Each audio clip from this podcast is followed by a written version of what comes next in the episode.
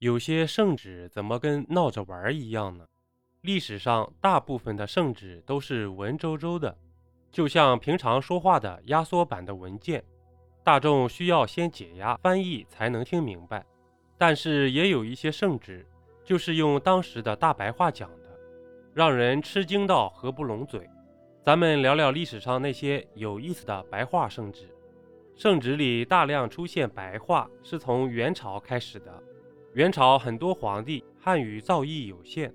因此，他们发布的圣旨多由蒙古语直译成汉语，产生了很多生硬的口语。我们看成吉思汗写给丘处机的圣旨，真实的长春真人丘处机比金庸《射雕英雄传》里还要厉害。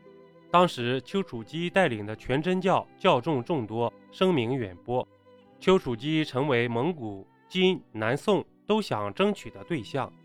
三方纷纷派遣使臣征召丘处机，丘处机以七十岁高龄远赴西域，劝说成吉思汗止杀爱民。成吉思汗也非常尊崇丘处机，称他为神仙，赐他大宗师爵禄。成吉思汗的圣旨是这样的：丘神仙，你身体心里好吗？我这里常思量着神仙你，我不曾忘了你。你休忘了我者，这圣旨听着像直白的情书一样。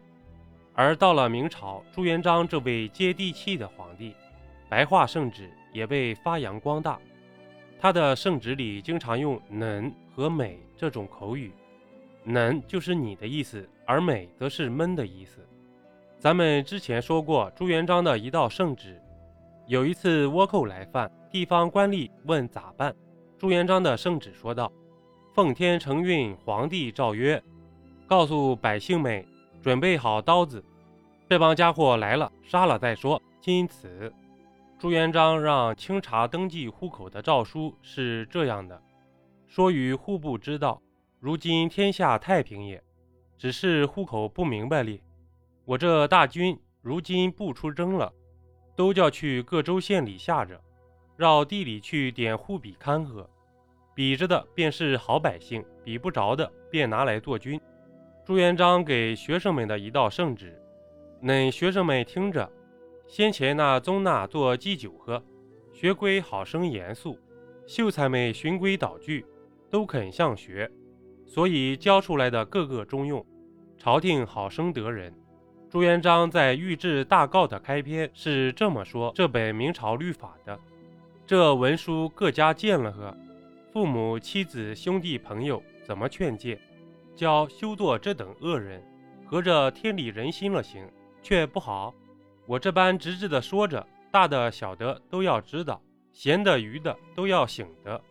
高力史收录了几通朱元璋的白话圣旨，摘几句是这样的：说与哪那国王，既然疑惑我呵，修理城郭屯粮，准备弓箭炮石军马。便敢相敌，你这般使人来打戏，既甚是。我听你那里放着一个破破漏漏橙子。朱元璋推动了官方的白话文运动，他的子孙们也爱白话圣旨。朱棣的圣旨是这样的：能官员官民人等，好生遵守着我的言语，勤谨用功，不许怠惰。早完成了，回家休息。自哪门这等不学无术的呵？俺也说不过来，俺这人一言堂，无关紧要的，又欢喜乱说话，以讹传讹的，宋江前来直接删了。说与这下面胡说的人们知道者，朱元璋、朱棣这些白话圣旨，也是为了让武臣们、贩夫走卒们一听就明白。明朝发白话圣旨的皇帝还有很多，正德皇帝明武宗朱厚照给百姓发的榜文。二月说与百姓们，各务农业，不要游荡赌博。三月说与百姓们，趁时耕种，不要懒惰农业。四月说与百姓们，都要种桑养蚕，不许闲了。到了嘉靖年间，嘉靖皇帝朱厚熜南巡回老家承天府的时候，对自己的这些老乡颁布了一份白话文圣旨：我今为父母来到这里。你们也有救老的，也有与我同后生的，但只是我全没德行，父母都天上去了，这苦情你们也见过吗？我今试完回京，说与你们众百姓，各要为子的尽孝道，为父的教训子孙，长者扶那幼的，幼的敬那长的，亲生里做好人。到了清朝，由于清朝大内档案保存了下来，所以到今天我们能直接看到当年皇帝在大臣们奏折上的批语。那纯粹就是大白话了。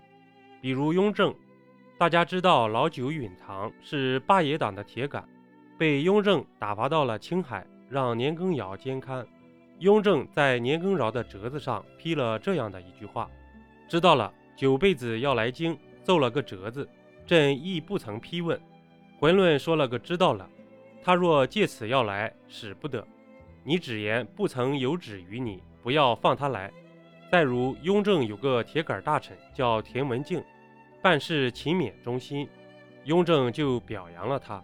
田文镜非常感动，上了个谢恩折子。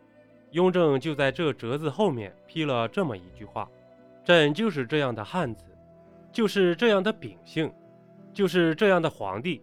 尔等大臣若不负朕，朕再不负尔等也，免之。”而直白到粗俗的圣旨。来自明朝末年造反的张献忠，有一次，张献忠手下的大将刘进忠在前线袭击汉中的清军时吃了败仗，张献忠勃然大怒，给刘进忠下了一道圣旨：“奉天承运，皇帝诏曰，咱老子叫你不要往汉中去，你强要往汉中去，如今果然折了许多兵马，驴球子入你妈妈的毛，钦此。”这白话圣旨果然很直白。刘敬忠当天晚上就带兵投降了清军。张献忠册封皇后的圣旨是这样的：皇后何必遗嘱？只要咱老子求头硬，养得她快活，便是一块皇后矣。钦此。本集播讲完毕，点个关注，订阅一下哦，下集我们不见不散。